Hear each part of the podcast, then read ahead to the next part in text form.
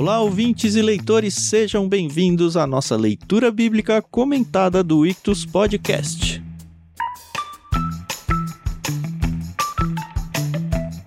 Eu sou o Thiago André Monteiro, arroba Vulgutan, e estou aqui com o Thiago Moreira e a Carol Simão para a gente continuar a nossa saga ao longo de Gênesis, agora na segunda metade do Gênesis. Não sei se vocês já sacaram essa. Entramos hoje no capítulo 26. Tudo bem com vocês? Oi, pessoal, tudo bem? Aqui é a Carol Simão. E finalmente chegamos aí no capítulo 26, onde a gente vai ver tal pai, tal filho, né? Deixa mais pra frente. Olá, ouvintes, leitores da palavra, é bom estarmos juntos novamente. Capítulo 26 de Gênesis. Obrigado você que tem nos acompanhado nessa caminhada aí. Já estamos há um semestre juntos, né? Uau, é verdade. 27 episódio, contando com o prefácio. Então estamos caminhando bem juntos aí, aprendendo da palavra do Senhor. Sem pressa, caminhando, aprofundando e se divertindo um pouquinho com isso também. Essa de sem pressa que você falou, Thiago, eu achei legal porque recentemente pra gente que tá gravando, né? Mas quando esse episódio for ao ar, já faz um tempão que alguém escreveu lá no Telegram falando: ah, por que, que vocês não gravam mais capítulos numa sentada só? Porque senão vai demorar muito esse projeto. Se você for fazer a conta pelo número de capítulos que a Bíblia tem, vai dar uns 20 anos e tal. E, enfim, eu entendo que a pessoa tenha essa sensação de, poxa, tá tão legal, quero que acabe logo. Eu já sou o contrário, tá tão legal, espero que não acabe nunca, né? E aí uma outra pessoa veio em defesa e falou: "Não, é legal esses projetos de longo prazo, faz um senso de pertencimento e tal, dá um, um senso de missão". E acho que é muito mais isso assim. A gente antes de começar o projeto e vamos deixar isso pontuado aqui para ficar claro para todo mundo, antes mesmo de começar o projeto, a gente obviamente discutiu sobre isso. Ah, a gente vai fazer um negócio tão longo e tal. E meio que decidiu, falou: "Não, vamos fazer assim, Primeiro porque eu acho que é um legado para o brasileiro em geral, para quem é da língua portuguesa. Segundo que acaba sendo um legado para as nossas vidas, para os nossos filhos. A gente não sabe para onde Deus vai levar isso, nem se Deus vai deixar a gente chegar ao fim disso, né? Mas eu vislumbro assim cenários onde talvez os nossos filhos assumam o projeto, ou pelo menos participem de alguma forma desse projeto, eu vejo cenários onde as pessoas vão descobrir que a gente existe quando a gente estiver lá na metade da leitura e ela vai ter a chance de voltar e acompanhar devagarzinho. Eu vejo cenários onde pessoas vão ouvir suas mensagens nas igrejas e falar: "Ó, oh, agora eu vou ouvir aquele capítulo lá no leitura bíblica", meio que para complementar o estudo dela, o aprendizado dela na sua igreja local. Então assim, eu acho bem importante a gente ir fazendo isso porque é um jeito até da gente incentivar e ensinar as pessoas que a Bíblia ela tem que ser digerida e consumida aos poucos, com calma, devagar e fazer parte da rotina da nossa vida mesmo. Então, acho que a gente ganha muito mais num projeto de bem longo prazo assim do que simplesmente sentar correndo e passar a Bíblia como um todo. Não sei o que, que vocês acham disso. Acho que as possibilidades são infinitas, né? E eu tenho gostado muito. Realmente é uma, uma nova forma de ler a Bíblia, de um jeito muito bacana. E assim, acho que eu particularmente só tenho a ganhar. eu também acho, tenho gostado muito, tem sido bom. E a gente não quer acelerar mesmo, porque a gente quer trazer algo de uma reflexão. E quando a gente para para estudar a Bíblia, para ler, a minha sensação às vezes é inversa até. A gente sempre fala, ah, esse episódio vai ser mais curto, o capítulo é mais curto, e a gente vê que tem tanta coisa. Uhum. Às vezes a vontade de fazer quatro episódios em um capítulo só, de tanta informação. Mas aí ficaria muito longo. aí eu acho que é um lado ruim, eu, Thiago. Porque isso eu sinto pelas várias e várias vezes, por exemplo, em que, sei lá, na minha igreja tem um estudo sobre, sei lá, escolhe um livro, Efésios, qualquer um vamos fazer uma série sobre Efésios. E aí fica, sei lá, seis meses, um ano pregando só sobre Efésios. O que acontece é que a gente perde o fio da meada. Pelo menos eu, Tiago, CPF tal, tal, tal, né? Perco o fio da meada. e eu falo, tá, ok, eu peguei aquela pregação de hoje, mas eu já nem lembro mais a, a lógica que o autor veio construindo. E eu acho que a gente tem feito isso muito bem, assim amarrado a questões de, olha, no capítulo anterior, há cinco capítulos atrás, lembra isso? Eu sei que é mais fácil fazer isso num livro de história, né, como é o Gênesis, mas eu acho que a gente encontrou uma fórmula boa essa de um capítulo inteiro de cada vez, porque tanto dá a pausa necessária para a gente conversar sobre os assuntos e se aprofundar, quanto mantém essa sensação de continuidade. Eu acho bem importante sim, isso. Sim, sim, sim. E ajuda quem tá lendo também, né? Ah, é, então. E para quem tá consumindo podcast, nada impede dele fazer uma maratona e ouvir 10 capítulos em um, dois dias, né? O que ajuda a cada um a seguir na sua ordem aí. Eu queria só voltar para não perder a ponto. A gente tem lá o canal no Telegram. Tem algumas coisas que a gente nunca fala nos inícios de episódio. Eu acho que a gente tem que falar porque a gente não sabe se a pessoa tá chegando agora ou não. Mas se você não faz parte, a gente tem um canal no Telegram onde a gente tem espaço para tanto divulgar os podcasts quanto conversar sobre o conteúdo deles, vocês inclusive falando com a gente. A gente nós três estamos lá interagindo com vocês. Para fazer parte, basta instalar o aplicativo Telegram e acessar t.me barra leitura bíblica comentada, tudo junto, sem acento. A segunda coisa é que a gente agradece à editora Mundo Cristão por ter nos emprestado aí a NVT para esse projeto, então eles consideram os direitos para a gente fazer a leitura mesmo e expor o texto bíblico aqui para vocês sem ter qualquer problema com direitos autorais. Muito obrigado, Mundo Cristão.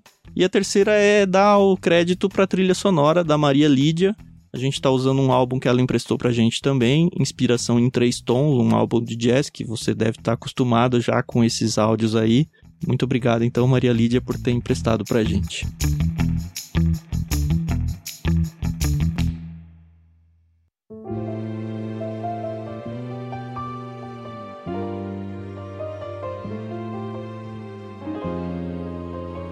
Mas já fizemos uma abertura longa demais. A gente tem que entrar no capítulo uhum. 26, que como a Carol falou aí, é tal pai, tal filho, e eu realmente espero que o meu filho imite as coisas boas da minha vida e não as coisas ruins, né?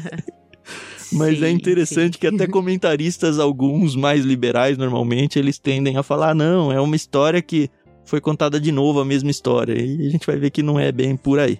Mas a gente vai quebrar em três partes, tá bom? A gente vai do verso 1 até o verso 11, depois do verso 12 até o verso 25 e aí do 26 até o final. A gente combinou que é a Carol que vai fazer a primeira leitura, né, Carol? Isso mesmo. Vamos lá.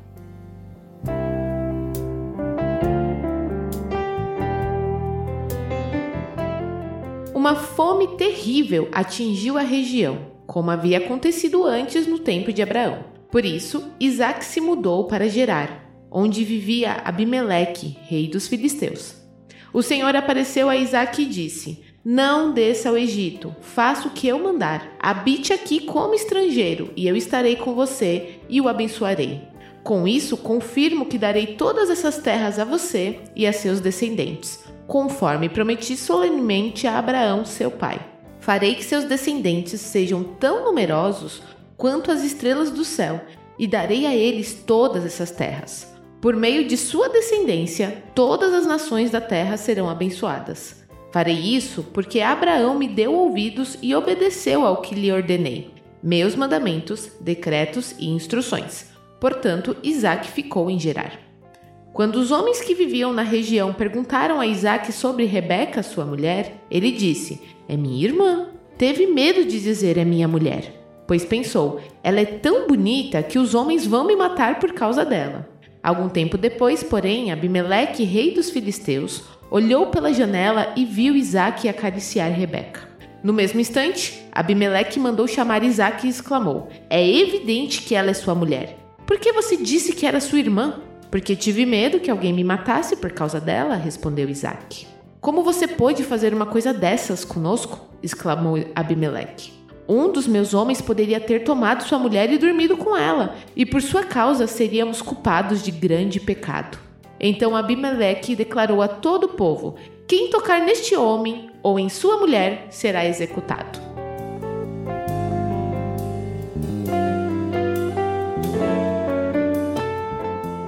Realmente, para mim assim é praticamente um déjà vu, né? Porque a semelhança é muito grande com o que aconteceu com Abraão, né? Só que lá foi com o faraó, né? Não, foi com Abimeleque mesmo. Foi com Abimeleque. Foi com os dois. É, é. verdade. Teve com o faraó em Gênesis 12. Sim. Aconteceu primeiro com o faraó, quando teve uma fome, Abraão desceu pro Egito, aconteceu a mesma coisa. Depois em Gênesis 20 a história se repete com Abraão, uhum. com Abimeleque. E agora Isaac e Abimeleque, que provavelmente é um título. Aham. Uhum não só ele, como o Ficol, né, que vai aparecer lá na frente também, é o mesmo nome de novo. Sim. Provavelmente é um título. Acho que a gente já mencionou isso quando a gente passou pelo capítulo 20. Até porque Melek é rei, né? Isso. Melek é rei e Abi, eu acho que é meu pai. Uhum. Meu pai é rei, algo do tipo. E era um título, é interessante, tem outras referências da Bíblia que endossam essa teoria de que Abimeleque não é o nome do rei, mas um título para o rei. Quando Davi tem uma situação que vai até o rei dos filisteus, em Samuel, ele é chamado de Aquis, Uhum. esse rei dos filisteus ali. Quando Davi se finge de louco na presença dele, quando ele tá fugindo lá e tal. Uhum. E no Salmo 34, esse mesmo rei, é, no título é dito assim: Quando Davi se fez de louco na presença de Abimeleque. Uhum. Esse eu nunca tinha pegado. se referir a esse rei que em Samuel é chamado de Aquis. Então provavelmente Aquis era o nome dele e Abimeleque era o título dado aos reis. Uhum. Por isso que se repete esse nome e fala assim: ó, é a mesma pessoa? Não necessariamente, né? É o mesmo título. Sim. Assim como o Faraó. Aham. Basicamente, esse capítulo fala volte seis casas, né? É isso. Boa. Leia novamente o capítulo 20. né? Eu não sei se é importante pra história, mas conforme eu fui lendo, isso me saltou aos olhos. Aqui fala, e eu sei que eu já tô pulando alguns versículos, que Abimeleque, ele olha pela janela, né, e vê o Isaac com a Rebeca. Uhum. Mais uma vez, eu não sei se é importante, mas Abraão morava em tendas, né? Isaac também, ou já era é, ali uma casa.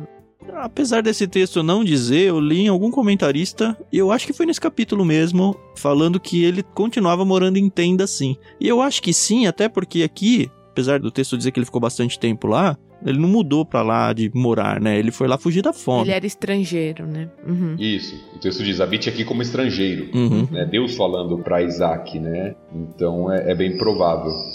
Mas antes da gente entrar nessa segunda parte do que foi lido, eu queria fazer um, pelo menos um destaque aqui no início, nessa parte da aliança, Uhum. que me soou meio estranho, na verdade. Porque ele basicamente repete a aliança que ele já tinha feito com Abraão. Só que quando a gente mencionou lá a aliança com Abraão, lembra que a gente falou que ela era unilateral. Então Deus prometeu tudo para Abraão sem que Abraão tivesse que ter qualquer tipo de contrapartida. No entanto, aqui no verso 5, diz: Farei isso porque Abraão me deu ouvidos e obedeceu ao que lhe ordenei, meus mandamentos, decretos e instruções. Isso me soou bem estranho.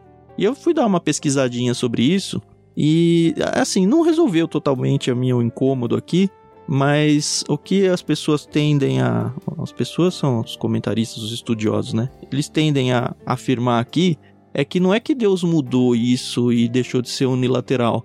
É que Deus exaltou Abraão porque esse texto está sendo escrito para quem já está debaixo da lei de Moisés e para quem já tinha recebido todas aquelas leis e, e não só as leis, mas aquelas orientações de bênçãos para a obediência e punição para a desobediência.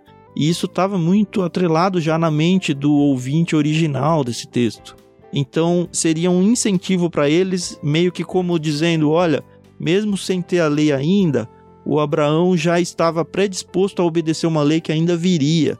Ele já estava como alguém que entendia que, olha, eu preciso obedecer a Deus para que eu seja abençoado. Então acaba sendo um incentivo para esse grupo que está lendo primeira vez e que tem sim como regra esse negócio de, olha, Deus só vai nos abençoar se nós obedecermos as suas leis. Não sei se esse cara viajou demais, se tentou passar pano aqui ou não, mas, enfim, é o que eu li. É, o que eu acho interessante aqui é o seguinte: eu, é, de fato, eu acho que a ênfase é o reconhecimento do próprio Deus da obediência de Abraão. Uhum. Claro, no geral, nós sabemos que Abraão teve momentos de, de incredulidade, como a gente já viu, Uhum. mas da sua obediência, que nós vamos ver o Novo Testamento falando bastante sobre a fé e sobre a obediência de Abraão também, não só Uhum. sobre a fé. Tiago destaca isso, que sua fé era demonstrada através das suas obras, né, daquilo que ele realizava, daquilo que ele fazia. E eu acho que o destaque é esse, não como uma condição para a promessa, mas como um reconhecimento, ó, tá vendo? Abraão obedeceu. E aí entrando no que você falou, é interessante porque essa expressão que é usada, mandamentos, decretos e instruções, é muito usada para se referir à, à Torá, Uhum. à lei de Moisés. Quando vai falar para o povo ó, os mandamentos, as instruções, né, os juízos, os decretos. E aqui de ele não está Deus. dizendo só o que as pessoas tendem a imaginar que é, que são os dez mandamentos, mas é todo o compêndio de leis aí, né? Exato, exato.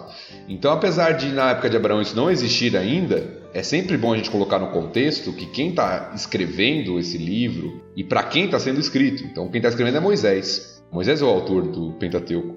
E está escrevendo para o povo que está prestes a entrar na Terra Prometida, Uhum. que já recebeu, inclusive, essas leis. E é como se Moisés estivesse apontando para Abraão como o grande pai da nação e falando: olha, Abraão, ele recebeu a promessa de Deus e ele foi obediente. Nós estamos aqui recebendo também as implicações dessa promessa para Abraão, de chegar numa terra, de todas essas questões que foram prometidas. Nossa função é ser obedientes também. Então é interessante colocar isso nesse ponto de vista. E faz bastante sentido. Uhum. Teve um texto que a gente já leu alguns capítulos, onde o próprio Deus já fala pro Abraão que, olha, vocês, a sua descendência, né, vai pro Egito, vai morar, vai ser escrava. Lembra que Deus falou isso, já profetizou para ele. E é interessante que, de novo, tanto pensando no Abraão, agora já morto aqui o Isaac, quanto no povo de Israel, que é quem tá lendo em primeira mão isso daqui, esse destaque aqui que fala, olha, não vai pro Egito não, hein? É meio que Deus falando, olha, eu sei que vocês vão, eu já falei que vocês vão, mas não tá na hora ainda, aguenta aí. Eu não sei como isso cai na cabeça das pessoas que estão lendo. E é interessante por quê? Por que, que eu vejo essa advertência? Lembra que lá em Gênesis 12, Abraão foi para o Egito, Uhum. que foi onde aconteceu essa primeira história aqui. Com o faraó, que a Carol até mencionou aí. Foi com o faraó, é, foi. Isso. E por que as pessoas corriam para o Egito quando tinha fome? Porque lá tem um rio bonito, né? O Egito era o lugar do Nilo, onde tinha água e Aham. onde tinha alimento. Tanto que quando chegar na vez de José, que vai ter uma fome terrível de novo pra todo mundo, é o Egito que salva tudo, né? Exato. O primeiro pensamento, tá tendo fome na terra? Vamos pro Egito. Esse é o primeiro pensamento. E aqui Deus parece que intervém de alguma forma para que Isaac não faça isso. Uhum. Ou não, Uhum. fique aqui, eu vou te sustentar. Uhum. E aí vem a promessa de novo. Mais ou menos seria o seguinte, olha, humanamente falando, a salvação para a fome está no Egito. Uhum. Deus vem e fala, não, não, não precisa ir não, eu vou te sustentar aqui. Opa, é um- é um passo de fé novamente. É. Sim. E pensando no povo que tá ouvindo isso, que acabou de, de sair do deserto entrando pra do terra Egito, prometida. Não só isso, eu lembrei isso porque ontem eu tava lendo pro Daniel, o Daniel hoje tá com 4 anos, a história de quando Deus manda o maná. E assim, a leitura bíblica com ele tem que ser toda interpretada, né? Por causa da idade Aham. dele. E aí foi muito isso, olha, filho, eles não tinham comida. E aí Deus falou: "Não, eu vou dar comida pra vocês". E aí caiu um pão lá do céu e tal. E aí foi muito legal de ver os olhos dele, olha, um pão do céu, que legal, sabe? Descobrindo isso a primeira vez, textos que a gente já leu tantas vezes e talvez não dê nem bola. Isso que o Tiago falou é muito o que foi o maná pro povo, né? Olha, não tem humanamente um jeito da gente se alimentar aqui, a gente precisa correr pra resolver esse problema. E Deus fala: "Não, eu que vou cuidar disso, eu que vou alimentar vocês". O que eu tô dizendo isso é porque o texto tá sendo escrito pra quem viveu essa realidade de ter maná do céu, né? E tá ainda vivendo, quase acabando, né? Mas tá ainda vivendo essa. A gente não sabe Exatamente quando, chegou o texto, né? Gênesis é, foi escrito, se eles estavam na jornada do deserto. Mas a gente vê o povo de Israel. Qual é a grande reclamação deles no deserto quando saíram do Egito? É a saudade da comida do Egito. Uhum. Ah, que saudade da comida que a gente tinha lá no Egito. Aqui a gente só tem esse pão. Mesmo vindo o pão do céu, né? Eles reclamando, porque no Egito tinha fartura de alimento, por causa da, da Uhum. irrigação da terra, por causa do Nilo e de todas essas questões, que eles não tinham em outros contextos. né? Uhum. E fazendo a transição dessa primeira parte para a segunda, é muito interessante ver que Isaac, ele obedece a Deus. E ele não vai para o Egito, ele não questiona Deus. Ele obedece para imediatamente desobedecer. E é um contraste, assim, muito eu, é muito a gente mesmo, assim, sabe? É ao mesmo tempo que a gente fala, confio em Deus, eu vou, eu vou ficar. E não era, como a gente viu aí, não era uma confiança simples. Eu tô passando fome aqui, sabe? Era um negócio que realmente dependia de uma fé, de não, tudo bem, vamos. Só que agora eu não confio mais, então eu preciso falar que a Rebeca é minha irmã. Por que, que ele confia tanto de um lado e não confia no outro, tá? É, Eu acho que tem algumas coisas que a gente precisa considerar que muitas vezes a gente faz o mesmo, mas antes da gente entrar nessa questão, eu só queria dar um, uma coisinha pra gente fechar essa primeira parte, que eu acho que a gente não mencionou tanto assim, que é como Deus reafirma a aliança com Isaac. Uhum. Até nos termos Sim. que são usados. Isso é importante, porque a gente já viu Deus fazendo isso com Abraão várias vezes. Mas é a primeira vez que ele faz com Isaac, assim, diretamente. É quase didática a coisa, né? É memorável, Isso. assim, no sentido de trazer a memória por repetição. É, e provavelmente Abraão falou disso para Isaac, Uhum. e agora Deus está falando para Isaac. Então é interessante a repetição: estarei com você e o abençoarei. Deus já falou isso para Abraão. E jogando pra frente, né? Todas as nações da terra serão abençoadas. Sim, darei todas estas terras a você e a seus descendentes. Uma palavra que se repetiu muito lá para Abraão. Uhum. Então aparece como se Isaac talvez está ouvindo aqui a voz de Deus, mas que ele já ouviu antes, só que através da boca do seu pai. Uhum. Então eu, eu imagino, né? Isaac lembrando, olha, meu pai falou que Deus apareceu para ele e disse isso. Agora Deus aparece para Isaac e está dizendo a mesma coisa. Será que faltou pro Abraão contar a história de quando ele enganou o Abimeleque? Porque tem essa também, né? A gente não conta os nossos pecados pros nossos filhos. Pelo menos tenta esconder o máximo. Eu não sei se o Abraão contou essa história pro filho dele. Ah, eu acho que deve ter contado, porque a estratégia Eu foi também a mesma, acho. né? É. Usou a mesma estratégia, né? Do, Que ele do deve ter pai. pensado, né? Se deu certo com meu pai. É, e apesar da Rebeca ser parente dele, foi pior aqui, né? Porque Sim. a Sara era irmã do Abraão também. E aqui não, né? Ela é parente, distante mas ali. A gente sempre acha justificativa, É. né? É irmã em. Cristo, né? Apesar de Isaac não usar essa justificativa, fala assim, é irmã no sentido de que é do meu povo, né? É. Essa racionalização do pecado, ela sempre existe, né? Pra usar o Daniel na ilustração aqui de novo, eu tinha percebido que nas leituras bíblicas às vezes ele ficava meio disperso, né? Então antes de contar a historinha, aliás, fica a dica pra quem é pai aí, funcionou muito bem com ele. Eu vou contar e antes de contar eu falo: Dani, presta atenção que no final vai ter pergunta. hein?" Aí ele, ah, tá, eu não posso errar a pergunta. Aí ele fica prestando atenção. E aí, nessa história do maná e tudo, eu falei, tá, e aí eles reclamaram de que aqui não tinha comida, que não tinha água. Aí o que aconteceu? Aí caiu do céu, né, o pão. Mas quem que mandou? Aí ele falou, Jesus. Bonitinho. Eu falei, é, não foi Jesus, papai do céu, é Deus e tal. Mas é muito engraçado ver como tudo se encaixa na cabeça da criança com outras coisas que ela vai ouvindo no caminho aí. E pra ela tá tudo junto. Você já devia ter ido pra João 6 falado, Jesus é o pão que desceu do céu. Ah, não, 24 anos. Eu não queria ser filho do Thiago, não, já pensou? É boa. Então, voltando, essa questão aqui de Isaac falar que Rebeca, eu, eu sempre confundo aqui, eu já ia falar Sara, né? De Isaac falar que Rebeca era sua irmã. E Tiago falou esse contraste, né, da confiança em alguns pontos e da incredulidade ou de tentar fazer do seu jeito em outros, né? Mas é, é, é muito interessante isso, no sentido ruim, lógico, pecaminoso nosso, porque muitas vezes a gente não vê alguns pontos cegos da nossa vida e da nossa fé. Uhum. Muitas vezes nós fazemos o mesmo. Temos confiança em alguns aspectos da vida e em outros não. E no minuto seguinte, né? E isso, firmeza em algumas áreas e falar, não, isso aqui eu confio em Deus e depende de Deus, mas em outras áreas da vida parece que a gente tenta fazer do nosso jeito, dar o nosso jeitinho. Uhum. E parece que é o que está acontecendo aqui com Isaac. E acredito que ele sabia, né, como eu disse, da história do pai, e mesmo que Abraão tenha contado, a gente não sabe se isso aconteceu, mas mesmo que Abraão tenha contado como algo negativo, Isaac parece, por temor, novamente, por medo de perder a própria vida, usar da mesma estratégia. E aí tem um que sofre aí. Mais uma vez, eu realmente espero que tenha sido um Abimeleque diferente, né? coitado. Né? E é interessante uma coisa que, que eu faço muito paralelo com os dias de hoje.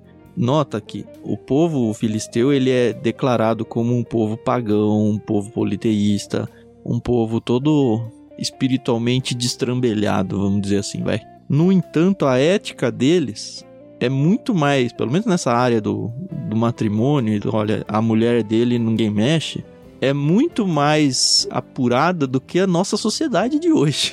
Oh, muito Oh. mais. E é interessante isso, né? Porque eu sempre li a Bíblia como esses povos pagãos, esses povos contrários de Israel, como um povo muito pior do que o povo que eu vivo hoje. E em alguns pontos não é. Uhum. A gente até mencionou isso no capítulo 20, porque na história de Abraão, lá no capítulo 20, acontece a mesma coisa, o mesmo discurso Uhum. de como os povos antigos do Oriente, eles, por exemplo, eles tinham a poligamia.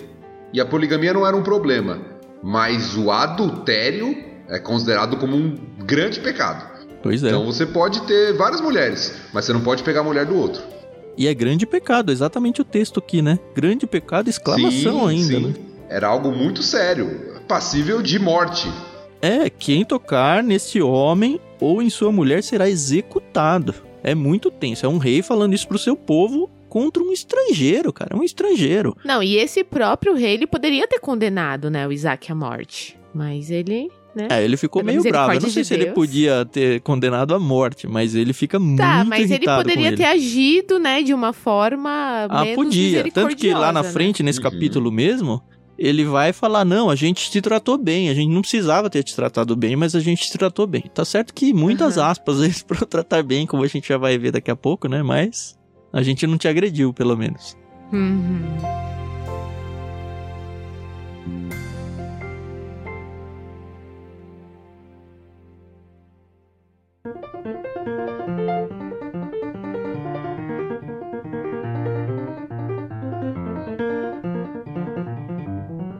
É, eu acho que tá bom, dá pra gente entrar na segunda parte do capítulo, e eu vou seguir com a leitura então a partir do verso 12.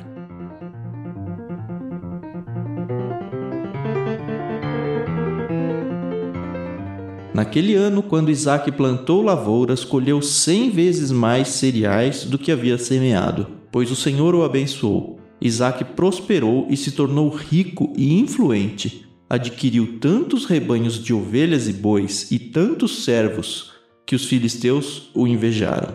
Por isso, os filisteus fecharam com terra todos os poços de Isaac que tinham sido cavados pelos servos de seu pai Abraão. Por fim, Abimeleque ordenou que Isaac deixasse aquela terra. Vá para outro lugar, disse ele. Você se tornou poderoso demais para nós. Então Isaac partiu de onde estava e se estabeleceu no vale de Gerar, onde armou suas tendas. Reabriu os poços que seu pai havia cavado e que os filisteus haviam fechado depois da morte de Abraão, e lhes deu os mesmos nomes que Abraão tinha dado. Os servos de Isaac também cavaram no vale de Gerar e encontraram uma fonte de água corrente. Contudo, os pastores de Gerar entraram em conflito com os pastores de Isaac. Esta água é nossa, diziam eles. Por isso Isaac chamou o poço de Ezeque.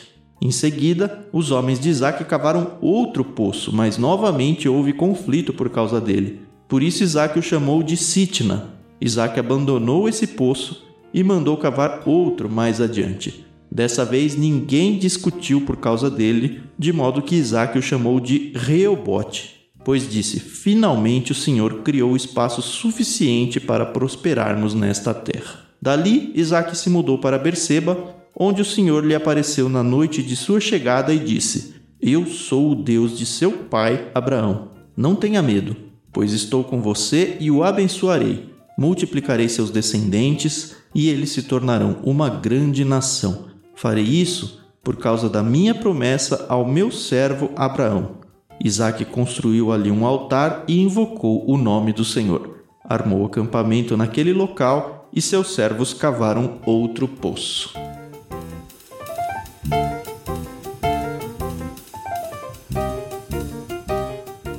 Antes da gente analisar o texto, me veio à memória agora que a Carol agora há pouco perguntou se eles tinham vivido em acampamentos ou não. Eu acho Uhum. que esse texto, tá certo que aqui ele tá mudando, né? Mas esse texto pelo menos deixa claro que, olha, é um acampamento. Provavelmente sempre Sim. foi. Uhum.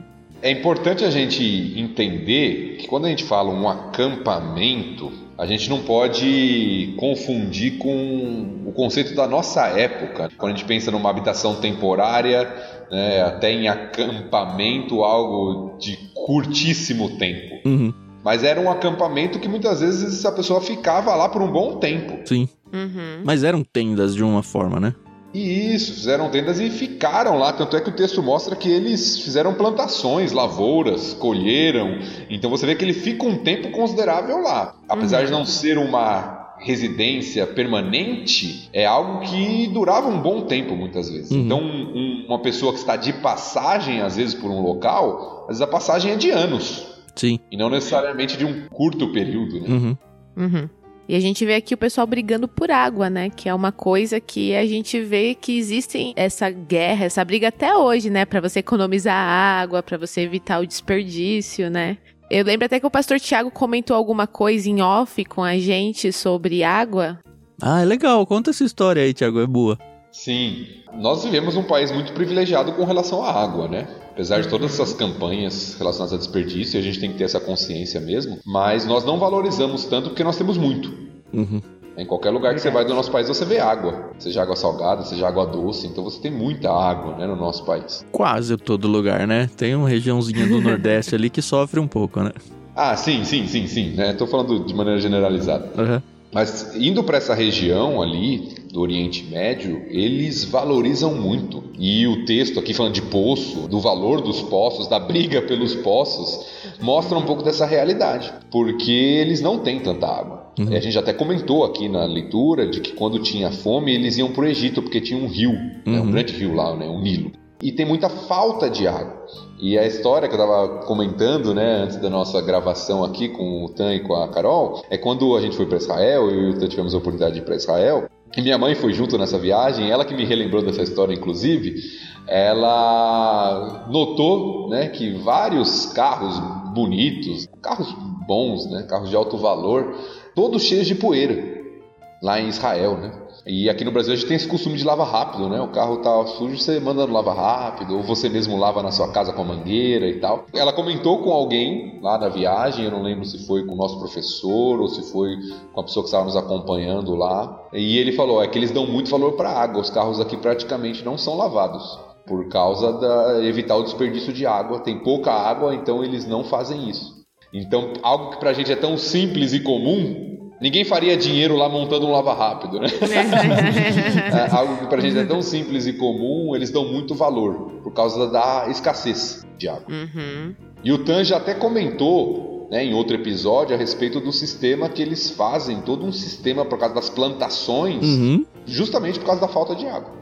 E tinha um outro sistema na viagem que a gente viu, eu não lembro o nome que eles davam, mas é quando as cidades eram muradas, a gente visitou vários sítios arqueológicos lá, né?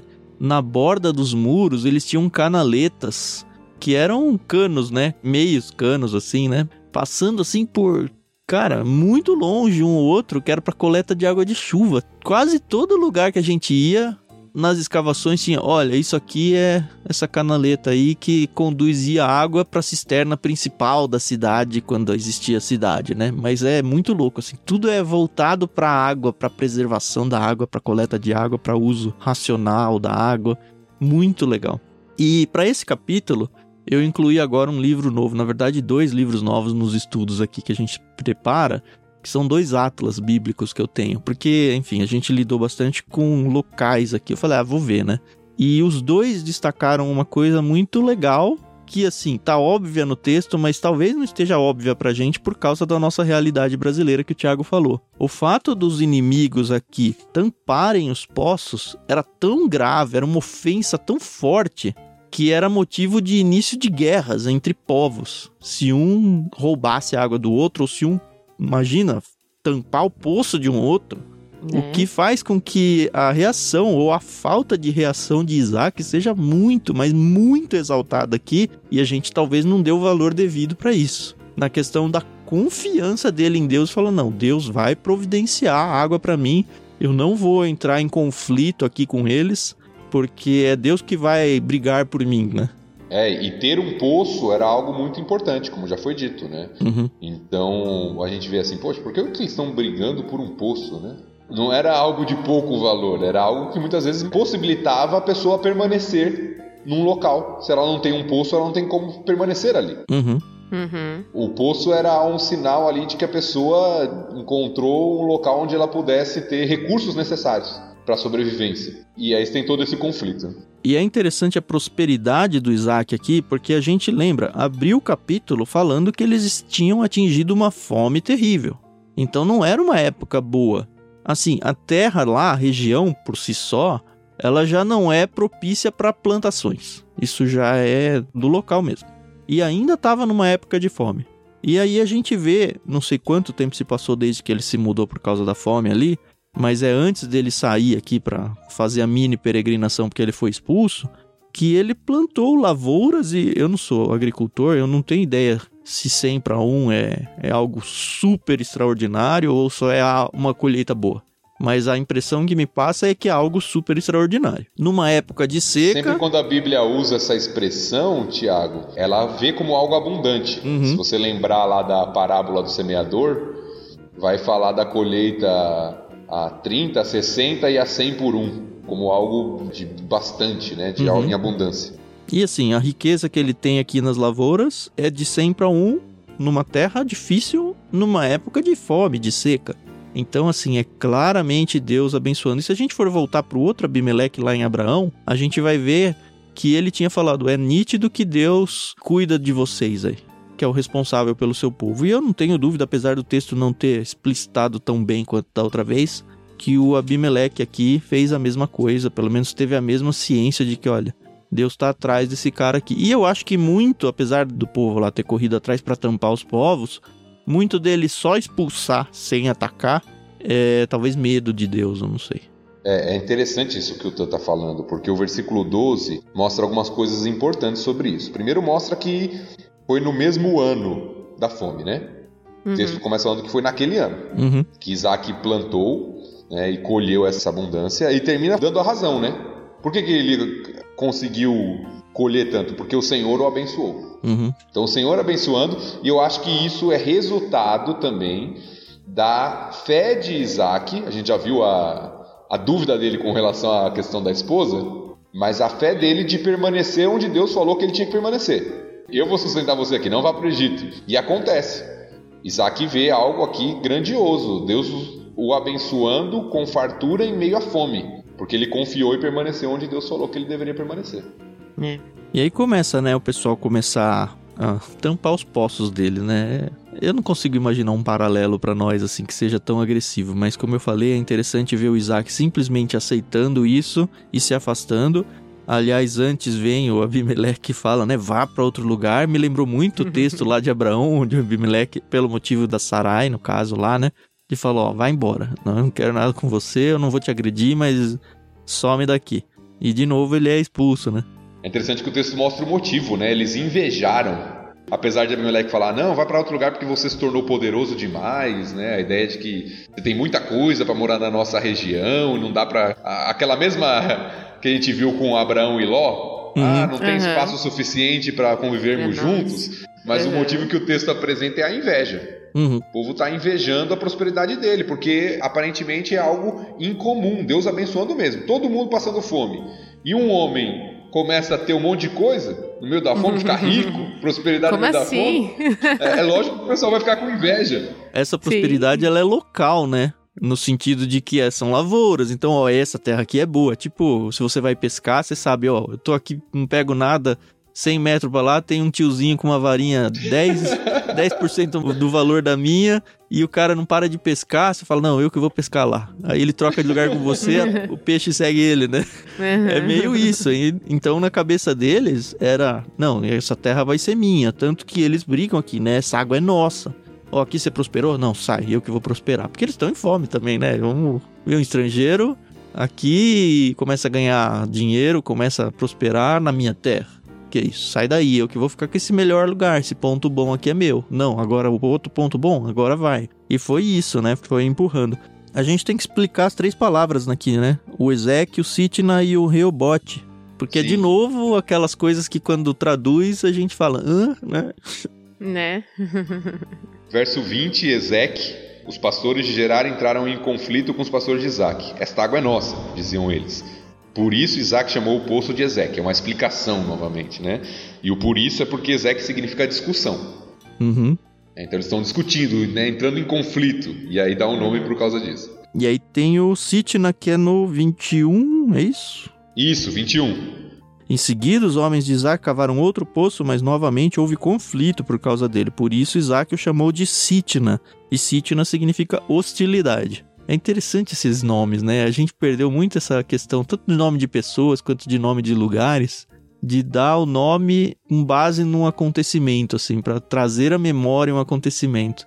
Então, mas assim, eu fico pensando, beleza, Isaac, ele possivelmente abandonou esses poços, né, depois dos conflitos, mas pelo visto o nome pegou, né? então, ele não ia, mas ó, a gente vai ali no sítio, né? É interessante que o texto mostra que Isaac está reabrindo poços. Sim. Uhum. Que Abraão, né, o pai dele, já tinha passado por essa terra, já tinha esses poços, aí eles foram fechados já pelos inimigos ali de alguma forma. Uhum. É, é interessante porque você pensa nisso, né? Por que eles não aproveitaram o poço? Né, eu fui até pesquisar um pouquinho disso. Por que fecharam o poço? Porque quando um poço é aberto, e geralmente tem testemunhas, aquele poço pertence a tal pessoa. Sim. Então você não poderia simplesmente ir lá e usar o poço. Uhum. Por isso que tem essa briga e ficar fechando o poço um do outro. Então você cava outro, mas não pode usar aquele, porque pertence a outra pessoa. Ela pode reclamar o direito posteriormente. Então tem toda essa questão aqui. E aí Isaac começa a reabrir os poços que o pai dele tinha feito e estavam fechados. E essa questão dos nomes, Carol, também tem a ver com a quem pertence. Porque quando você dá um nome, isso é uma testemunha de que aquele poço é seu. Entendi, entendi. Mas aí tem toda a briga por causa dos poços aqui, né? E aí no 22 é, tem o, o terceiro poço, né? Isso. É o Reobote, que significa Isso. lugar espaçoso. Que é, ó, finalmente achamos espaço aqui pra conviver minimamente em paz. É. A expressão é o Senhor criou o espaço suficiente, né? Para prosperarmos nesta terra. Aí ele usa esse nome aí que pra gente não tem muito significado numa leitura simples, mas mostra Uhum. o próprio reconhecimento de Isaac, né? O Senhor abriu espaço para nós, né? Sim. Eu acho interessante que Isaac, em momento nenhum, ele compra uma briga no sentido de não, eu vou ficar aqui, porque afinal de contas eu prosperei aqui. E eu acho que isso ele aprendeu bastante com Abraão, né? Porque a gente via que Abraão era um homem muito pacífico, só entrou numa guerra depois que pediram pra ele entrar, né? Então, achei isso bem bonito da parte de Isaac. Afinal de contas, ele teria que abandonar a terra onde ele prosperou, né? Eu não sei até que ponto. Eu não tô querendo diminuir a fé de Isaac que a gente já viu aqui em alguns lugares nesse texto. Mas eu não sei até que ponto Isaac tinha condições de lutar. E a impressão que me dá é que Abraão era mais preparado, Poderoso? talvez, pra isso. Hum. Não sei. Eu não sei até que ponto ele tinha condições de lutar, ele tá numa terra estrangeira. Por mais que certamente ele não estava sozinho, ele tinha prosperidade, como a gente viu, ele tinha certamente um exército, como Abraão tinha, particular ali, os servos, uma série de coisas, mas eu não sei até que ponto ele tinha condições de lutar. E a impressão para mim disso é que o Senhor, já no finalzinho aqui, a gente vai chegar nessa parte da leitura que a gente fez até agora, Hum. o Senhor aparece para ele e fala: Não tenha medo. Parece que Isaac está temeroso com os conflitos que estão acontecendo ali com aquele povo. Uhum. Essa frase não tenha medo já foi dita pra Abraão, inclusive a gente exaltou isso, mas acho que a gente pode Exatamente. mencionar daqui a pouco quando chegar nele, né? Então eu acho que não sei o quanto Isaac poderia falar: Não, não vou sair daqui. Você quer vir para a guerra? Vamos lutar. Cai dentro. Eu tô vendo uma coisa aqui, Thiago. Não tem a ver muito com o que a gente estava falando, mas é algo que me incomodou quando eu comecei a ler os comentários das Bíblias de estudo que eu leio. Apesar de da NVT dizer no verso 12, naquele ano, quando Isaac plantou lavouras, colheu cem vezes mais e tal, naquele ano significa o ano em que ele chegou naquela fome ou no ano em que ele plantou as lavouras, entendeu? hum, Por que, que eu tô falando isso? Tanto na NVI quanto na Almeida, a impressão que dá. Olha só, vou ler na Almeida, o 12. Semeou Isaac naquela terra e no mesmo ano recolheu cento por um. E na NVI, Isaac formou lavoura naquela terra e no mesmo ano colheu a cem por um. ah, pode estar se referindo a isso então. Eu não realmente É, não. então, eu não sei, porque. Vou explicar onde eu quero chegar, porque que isso faz diferença. Eu tenho um pouco de preocupação com Bíblias de estudo, porque a gente se acostuma com muletas. O que, que eu quero dizer com isso? Quando a gente estuda ou faz as nossas leituras bíblicas normal, assim, do dia a dia, com Bíblia de estudo, obviamente a gente vai para os textos do rodapé, que são os estudiosos aí colocando as, os comentários deles. Só que o que é inerrante é a palavra de Deus, não são os uhum. comentários. E por muitas vezes a gente fica tão dependente desses comentários que a gente mistura as estações meio que sem querer, mesmo, mesmo sabendo de que não, ó, o comentário não é inerrante. E aí por que, que eu tô querendo dizer isso? Na Bíblia de Estudo NVI, pelo menos na versão que eu tenho, que é mais antiga, não sei se isso ainda segue lá, quando abre o capítulo 26, ele diz o seguinte: Os acontecimentos de alguns desses versículos, por exemplo, do 1 ao 11, que foi o primeiro texto que a gente leu, ocorreram antes do nascimento de Esaú e de Jacó. E aí ele explica por que isso. Na hora que eu li isso, eu lembrei, ué, mas eu lembro que em algum episódio a gente fez as contas para saber se o Abraão tinha visto o Esaú e o Jacó vivos. Lembra que a gente fez essa conta? E ele sim. sim, ele tinha visto os dois.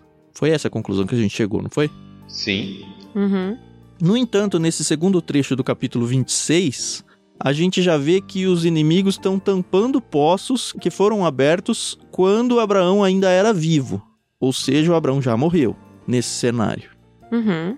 Ou seja, se o Abraão já morreu e ele viu os netos nascerem, pelo menos, os netos já estão vivos aqui.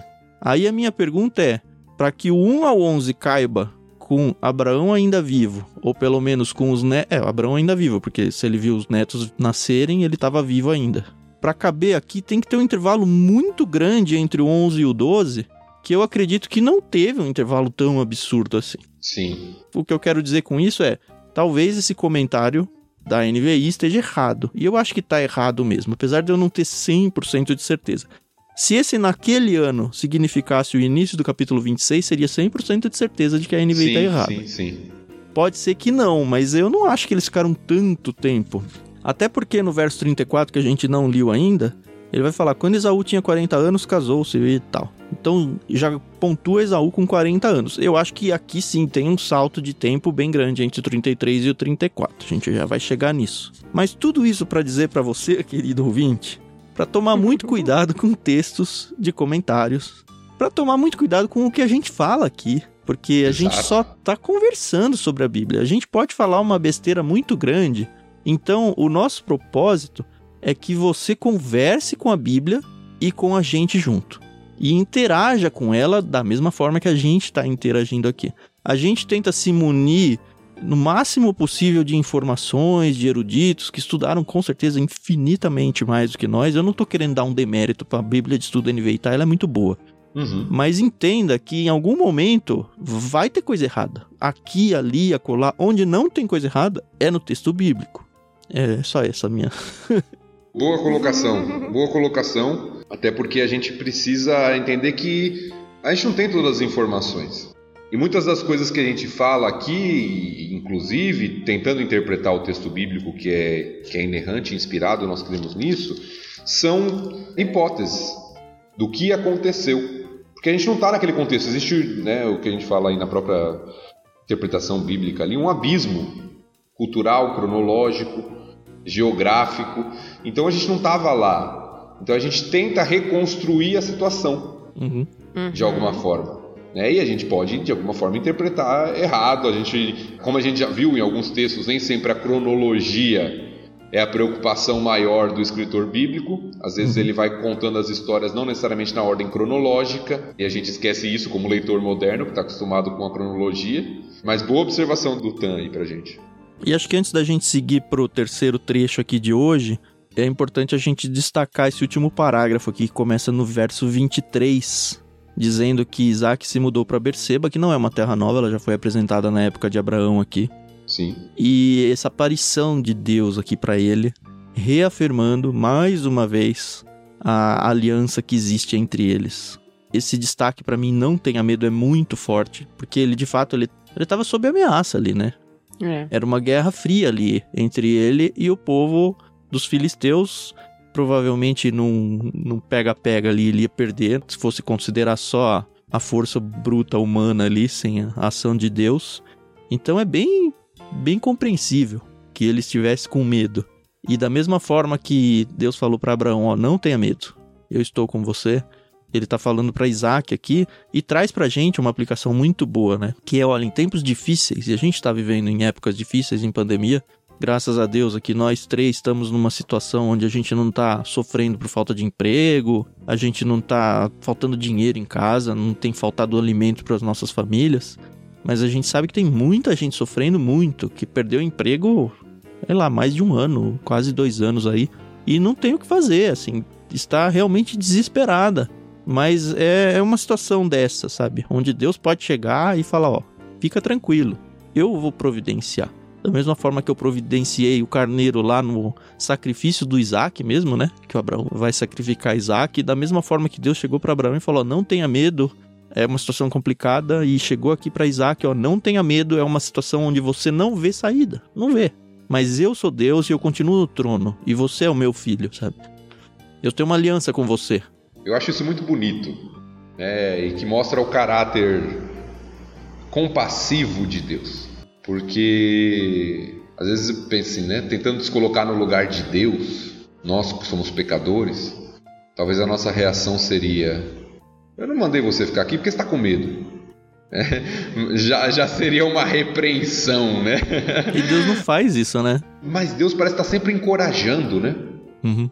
Não tenha medo, reafirmando aquilo que ele já falou. Às vezes a gente é muito impaciente. Deus demonstra uma paciência muito grande, né? Às vezes a gente, como pais, né, fala: Já não falei isso para você, né, para os nossos filhos. e Deus, ele está sempre reafirmando suas promessas para Abraão, para Isaac, sempre encorajando. Você não precisa ter medo. Ele faz isso com Abraão, faz isso com Isaac. A gente vê isso tanto na Bíblia, né? Uhum. Moisés, Josué, tantos personagens que Deus vira para eles e fala: Não temas, né? Não temas. Eu, estou Eu contigo, sou né? contigo. É. Então, isso mostra o caráter compassivo, paciente do nosso Deus. E também serve, como o Tan disse, como aplicação para nós hoje. Uhum. E eu gosto também de ver, que é uma repetição também da história aqui, a reação de Isaac, né? Uhum. Isso que eu ia falar. Como seu pai Abraão, né? Ele constrói um altar e invoca o nome do Senhor. E também é uma lição para nós, né? Uhum. De como nós temos que reagir num momento de crise. De não nos Sim. desesperarmos, mas de construir os nossos altares a Deus e trocar a oração de vez em quando de petição por uma oração de gratidão e de louvor a Deus, mesmo em épocas complicadas. Essa expressão que já apareceu bastante em Gênesis, desde lá do, do comecinho, que começou a se invocar o nome do Senhor, falando lá de Enos, depois Noé, Abraão e agora para Isaac. Isaac invocou o nome do Senhor, né? mostrando ali o, um ato de adoração mesmo. Uhum. Podia acabar aqui, né? Né não? Mas eu espero que encoraje você ouvinte, seja lá o que você estiver passando, financeiro, emocional, familiar, o que for. Não esqueça que Deus continua sendo Deus e Deus continua sendo bom. Amém. Sendo você filho dele, você é filho dele. Se você tem qualquer noção de paternidade e filho, de pai que realmente ama seu filho e dá sua vida pelo filho e tal, é esse o Deus que tá no comando. E o comando é dele. Mesmo com épocas difíceis e com sofrimento, o comando é dele. Não vamos esquecer isso.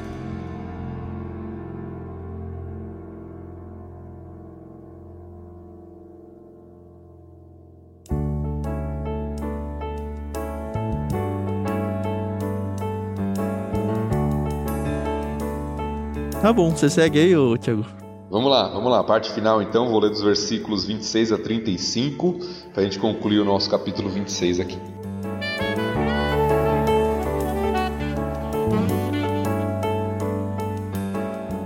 Certo dia, o rei Abimeleque veio de Gerar com Alzate, seu conselheiro, e com Ficol, comandante do seu exército. Por que vocês vieram? perguntou Isaac. É evidente que me odeiam, já que me expulsaram de sua terra. Eles responderam: Podemos ver claramente que o Senhor está com você. Por isso queremos fazer com você um acordo sob juramento, uma aliança. Jure que não nos fará mal, assim como nós nunca lhe fizemos mal. Sempre o tratamos bem e o despedimos em paz. E agora veja como o Senhor o abençoou. Então Isaac lhes preparou um banquete e eles comeram e beberam juntos. Logo cedo, na manhã seguinte, cada um fez o juramento solene de não interferir com o outro. Isaac se despediu deles e partiram em paz. Naquele mesmo dia, os servos de Isaac vieram lhe falar de um novo poço que tinham cavado. Encontramos água, exclamaram. Por isso Isaac chamou o poço de Seba, e até hoje a cidade que se formou ali é conhecida como Berseba.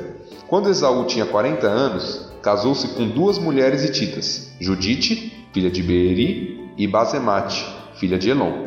Essas duas mulheres causaram grande desgosto a Isaac e Rebeca.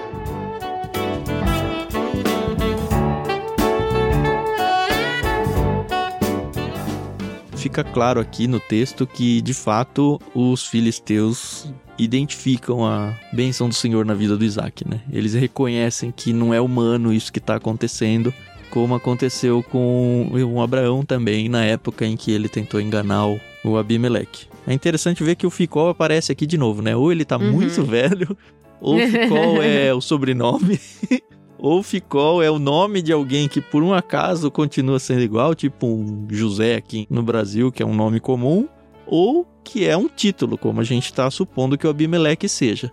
Na verdade, não dá para saber, né? É interessante pesquisar esse tipo de coisa, porque cada livro fala uma coisa, mas nenhum foge dessas opções que eu coloquei, tá bom? Exatamente. São as hipóteses que nós falamos, né? É. É interessante ver uma diferença de perspectiva nessa relação aqui entre os entre Isaac e os filisteus, né? Porque quando eles chegam, Isaac falou: "É, o que vocês estão fazendo aqui? Vocês me odeiam, me expulsaram é. da sua terra." É. E quando Abimeleque vai falar, de falar assim, a gente sempre te tratou tão bem. É, bem. Quando ele fala que a gente se tratou bem, na cabeça do Abimeleque tá muito, olha, eu podia ter te atacado e não te ataquei. Acho que é só até aí mesmo, sabe? O tratar bem. É, daí a nossa impressão, né, que nós citamos, de que talvez Isaac não tinha condições de se defender. E que ele tinha medo de Deus, na verdade, o Abimeleque, né? Sabe uma coisa que me veio à mente quando eu tava lendo isso? Faraó quando tem o êxodo. Porque no começo é assim: é, não, não, não, não, mas é Deus que vai tirar a gente. Não, olha, Deus está do nosso lado. Olha essa praga, olha essa outra praga. E aí, sempre acreditando a Deus. Até que chega uma hora em que ele fala: tá, eu não posso com Deus de vocês. Não é que eu não posso com vocês, eu não posso com Deus de vocês. E na cabeça do Abimeleque, para mim é muito claro isso. Eu não posso com o seu Deus. Então sai daqui, sai de perto de mim, porque não dá. Simplesmente não dá. Seu Deus é poderoso demais. E é interessante porque no versículo 28, Abimeleque, com Ficol, eles falam: Vimos claramente que o Senhor é contigo. E aqui nós temos duas questões que eu acho interessantes. Primeiro, eles reconhecendo mesmo, né, o Senhor agindo, e o termo que eles usam, eu não sei se isso são as palavras literais que eles falaram, ou se Moisés está simplesmente colocando em suas palavras, mas o termo usado aqui é o termo para o Deus da aliança. Ah, é? Não é o termo para Deus comum. É o termo para que muitos tentam uh, chamam como Yahvé. Uhum. Então, se foi isso mesmo, né, se ele falou exatamente essas palavras, aquilo já tinha ficado marcado de tal forma, talvez lá desde a época de Abraão, naquele povo, sobre o poder desse Deus de Abraão e de Isaac aqui. Especificamente esse Deus, não era um termo genérico para Deus esse. Uhum. É, especificamente, o Deus, o Senhor, o Deus de vocês está com vocês. Então é, é muito interessante isso. Será que é por isso que ele propõe uma aliança com Isaac também? Eu acho que o texto sugere isso. Como uhum. Deus, como é o Senhor que está abençoando você, vamos fazer uma aliança aqui, porque eu sei que você pode me trazer problemas lá na frente, se a gente não tiver um acordo, porque uhum. se o Deus está te abençoando, você vai crescer, vai prosperar e daqui a pouco vai matar a gente aqui. É. Eu acho que o medo de Abimeleque é esse. Uhum. E aí a gente vê que Isaac aprendeu muito bem com o pai, né? O pai, a gente viu Abraão várias vezes fazendo banquetes, né, para suas visitas. E é exatamente o que Isaac faz, né? Ele vai e quando sugerem a aliança, né? E ele prepara um banquete e eles comem e bebem, né? Então você vê que ele é da paz. é, pelo que eu dei uma pesquisada, Carol, essa ideia é. de banquetes era um ritual do selo da aliança, assim. Uhum. Ó, vamos fazer, então faz parte da coisa essa cerimônia. Toda vez que a gente tem uma cerimônia, seja de casamento, formatura, qualquer coisa do tipo, o que, que a gente faz depois, né? É, vai a comer. Gente come, a gente é. Brasileiro, né? Adora. adora comida, né? Tudo é desculpa para virar comida, né? Pois é. Mas esse conceito de banquete em celebrações, em cerimônias, é muito presente. na cultura de lá também. Não só na nossa aqui, né, de tudo ter comida, mas uhum. no conceito deles. Tanto é que o próprio conceito da ceia do Senhor, que nós fazemos em nossas igrejas, às vezes com o pãozinho e o, e o cálice, né, o suco de uva pequenininho, na verdade o, ele era muito mais um banquete, né? E será um dia um banquete, né? É. A gente vê isso claramente no Novo Testamento quando tem aquela briga, porque ó, as pessoas estão vindo para ceia antes de comer em casa. E aí estão vindo aqui para se alimentar e não pelo ritual e tudo, pela cerimônia. Então já fica claro que de fato não era um, quadradinho de pão, né? Uhum. tem uma coisa que eu acho de verdade assim impressionante que traz ecos até hoje e acho que sempre trouxe na história. Quando povos pessoas, famílias, seja lá o que for, quando pessoas que não acreditam em Deus reconhecem a bênção de Deus, aqui no caso foi o que aconteceu, né? Na vida de outras pessoas, a reação dos filisteus aqui foi: olha, a gente entende que é Deus que está trazendo essa prosperidade para você, a gente entende o poder dele, mas eu não quero ter nenhum envolvimento com ele mesmo assim. Isso me traz um negócio, cara, ele tinha toda a oportunidade de chegar e falar: Olha, eu quero que esse Deus seja meu Deus também, sabe? Eles tinham inveja, eles tinham ciúmes, eles viram na face deles ali que, ó, esse Deus realmente é poderoso, concluíram isso, mas não chegaram a ponto de se render a esse Deus. É muito interessante isso. É, e eu acho que isso vai muito pela questão do conceito politeísta da época também, Tiagão. Mas eles nem trazem Deus também para o panteão de deuses deles, sabe? Porque tinha muito essa questão do Deus territorial, né? Então, nós temos o nosso Deus e agora tem um estrangeiro aqui que tem o Deus dele, e o Deus dele está fazendo ele prosperar aqui. Então, vamos ter o cuidado, vamos mandar ele embora, vamos fazer um pacto para que ele não nos faça mal, mas a gente continua com o nosso Deus aqui da nossa terra para que ele não nos amaldiçoe se a gente uhum. mudar. É, então tem todo esse conceito também, né? Mas qual é a desculpa do pessoal de hoje? Que tem nenhum Deus. Eu realmente gostaria de entender. Eu tô perguntando retoricamente, não precisa ter uma resposta. Sim, sim.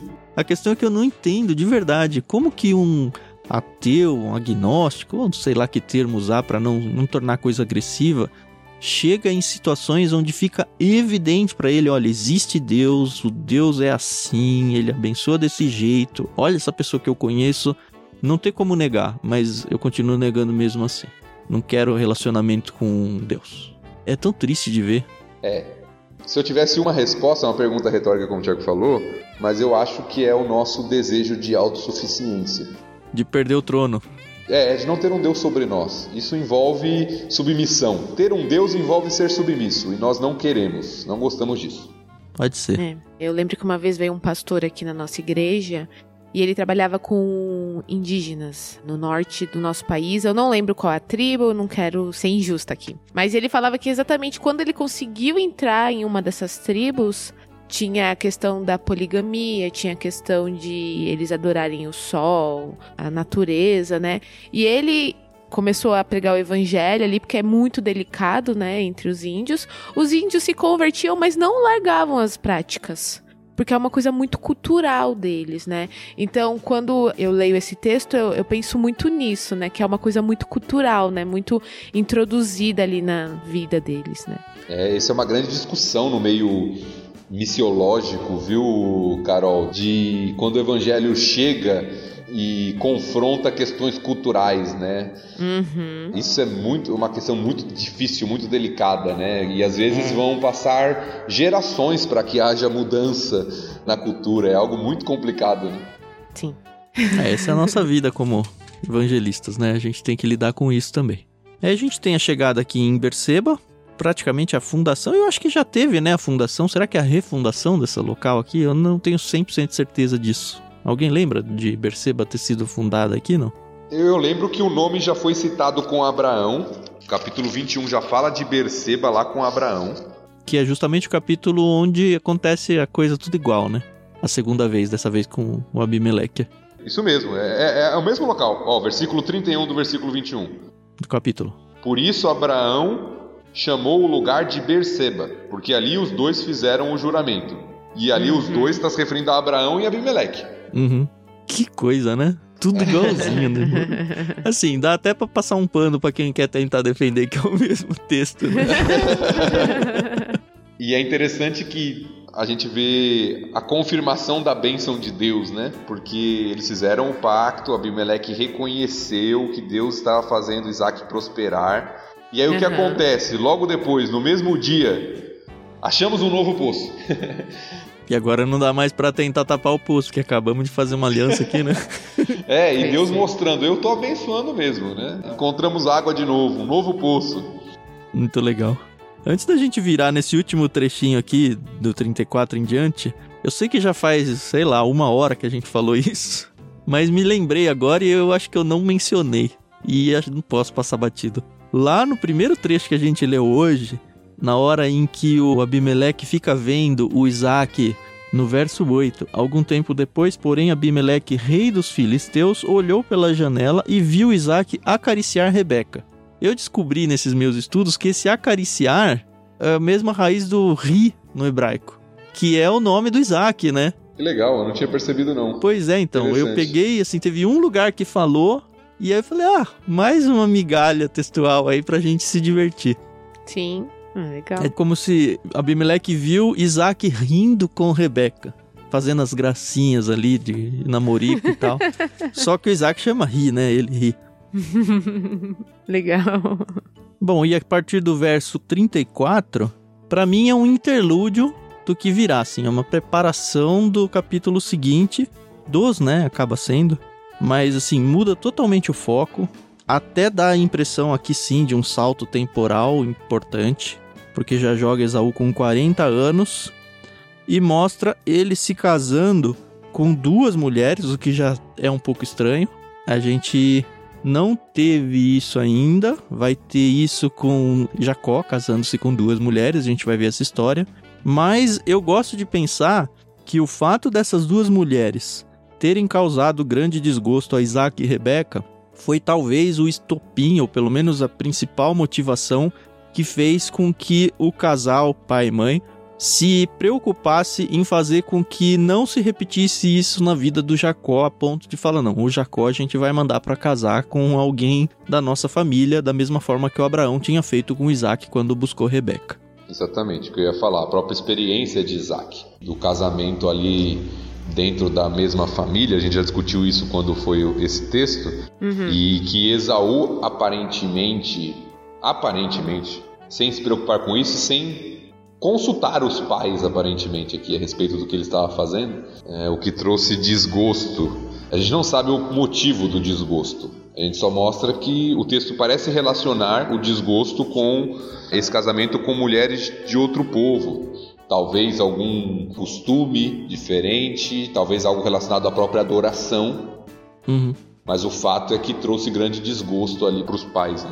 E o Isaac tinha isso muito vivo na mente dele, afinal de contas ele viveu isso. Não, você não vai se casar com ninguém que não seja do nosso clã, aqui da nossa família. Vou mandar o meu servo para ir procurar uma esposa para você. Então, esse negócio de ficar, não necessariamente ficar em família, mas de não se casar com pessoas de outros povos, não era novidade para o Isaac. Ele sabia que existia essa preocupação. E acho que muito por causa da aliança, que inclusive foi reafirmada para ele agorinha, né? Só para mencionar algo, Tiago, eu sei que já passou esse tópico, mas eu lembrei, conforme a gente estava falando, lembrei agora que eu tinha lido isso em algum lugar e eu achei aqui, sobre o, o nome Berseba. Eu vou ler, isso está no comentário histórico-cultural da Bíblia, e diz o seguinte, sobre a etimologia né, do nome das cidades. Berseba fora assim denominada anteriormente por Abraão, em 21:31, foi o texto que a gente leu, inclusive, né? Uhum. A apresentação do significado de um nome não indica necessariamente que tenha se originado naquela ocasião. Assim como o nome de pessoas pode ser reinterpretado, também o nome de um lugar pode ser reinterpretado. Os antigos se importavam menos com a origem do nome do que com o significado adquirido ao longo do tempo. Que é uma resposta àqueles que acham, não, é o mesmo texto, tá vendo? Tá dando o nome da cidade de novo. E aqui eles explicam um pouquinho a respeito disso. Legal. Achei que você ia falar alguma coisa, Carol. Você só falou legal. Eu gosto de aprender com vocês. Eu acho muito bacana. Me faz pensar que a minha biblioteca precisa melhorar em alguns aspectos. Você tem a é biblioteca bom. do seu pai aí, Carol? É, então, eu tava até dando uma olhada aqui. Meu pai tem algumas bíblias de estudo, tem alguns comentários, mas é sempre bom, tipo, ele não tem Atlas. E aí, aí já é uma sugestão de presente para ele. posso indicar uns dois muito bons aí, viu? Aliás, posso indicar? Não, vou indicar. Por que, que eu não indico pra vocês indica. aí, né? Pois é. Eu sei que podcast tem aquela coisa de se tornar temporal, então pode ser que você esteja ouvindo isso 10 anos depois do que eu tô indicando, e talvez tenha coisa melhor ou nem exista mais aquilo que eu tô indicando, né? Mas tem dois que eu gosto muito. O primeiro é o Atlas Vida Nova, da Bíblia e da História do Cristianismo, obviamente da Vida Nova Editora. E um outro é da Sociedade Bíblica do Brasil, Atlas Histórico e Geográfico da Bíblia, do Paul Lawrence. Muito legal. Esse segundo eu acho, inclusive, mais interessante do que o primeiro, porque ele contextualiza e ele não só se preocupa em ser Atlas, no sentido de mostrar mapas e locais, mas contextualizar ele histórica e geograficamente. Aí, ó, uma boa sugestão de presente. Acho que só uma ponderação final para a gente concluir o capítulo. A gente falou disso bastante quando a gente falou sobre a questão do Isaac, do casamento com Rebeca. Uhum. Mas talvez tenha algum ouvinte aqui que pegou esse episódio e por algum motivo não, não pegou o outro, não está fazendo a sequência. Talvez está fazendo um estudo só nesse texto. Eu acho que é uma lição importante relacionada à questão do relacionamento que hoje em dia nós chamamos de casamento misto. Apesar uhum. de ser outra cultura, a gente já explicou isso. Se você não ouviu, ouve lá o, o episódio, se não me engano, 25, não, 24, não lembro qual foi o capítulo exato. Uhum. Agora me perdi aí na sequência, que a gente falou sobre o casamento de Isaac. É, é uma oportunidade para você ouvir aí do Gênesis inteiro, né? Porque...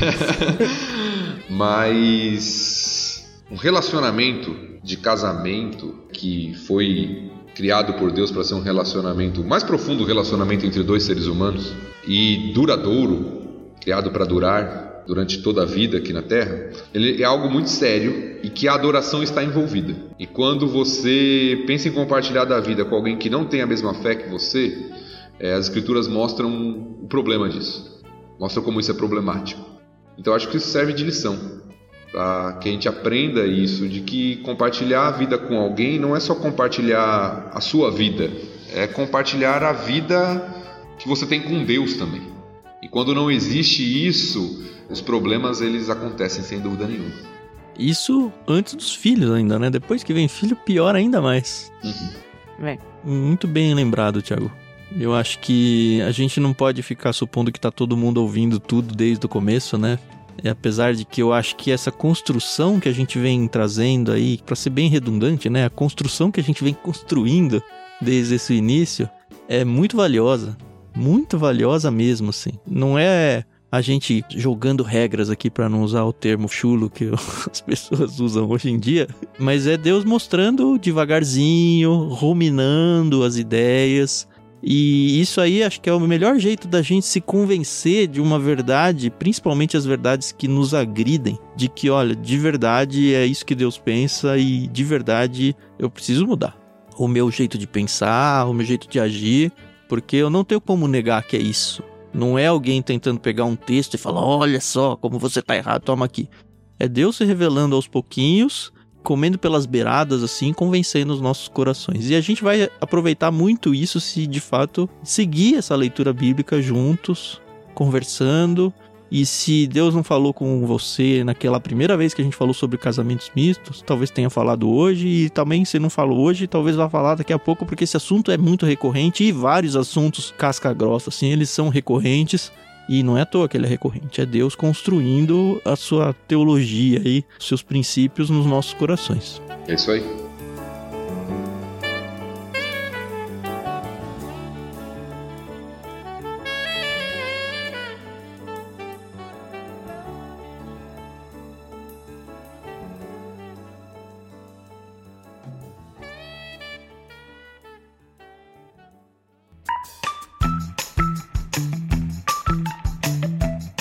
Palavras finais, alguém? Tô bem satisfeita. É, às vezes eu escuto mais do que falo, mas é que a Bíblia fala, né, que o tolo, quando fica calado, até passa por sábio. Então. pra não falar besteira aqui, Você eu se deprecia tanto, Carol. É engraçado. Não, e, e, ela chamou a gente de tolo porque a gente fala demais, Thiago. Você percebeu Ai, isso? Não. brincadeira, brincadeira. Tem esse lado também, né? Mas eu não nego que eu sou meio tonto mesmo. ai, ai. Cuidado, hein, Carol. Tem aquele texto que fala que não pode chamar o irmão de Hakar, né? Não tem. não, mas de verdade, eu tenho aprendido demais, demais. Se você é novo aqui, então já para te dizer, ler a Bíblia é sempre muito bom, necessário, importante, essencial. Mas quando você lê a Bíblia com outras pessoas e nós aqui vivemos em, em realidades diferentes, né? Eu sou mulher, casada, mãe, tem o pastor Tiago aqui, tem o Tan também que ele fez seminário, não serve no ministério como pastor, mas serve no ministério. Então, é muito legal ver como as nossas opiniões muitas vezes é, não se divergem, mas se completam, né? Eu acho isso muito uhum. bacana e eu tenho aprendido demais e é um orgulho legal desse projeto, né? Não é aquele orgulho que, ai, olha o que, que eu tô fazendo, mas é uma coisa bacana. Eu fico muito orgulhosa de estar tá fazendo parte disso daqui. Espero que Deus nos abençoe pra gente ir até o final, né? Amém. Eu acho que eu nunca pedi aqui, vou pedir para vocês ouvintes.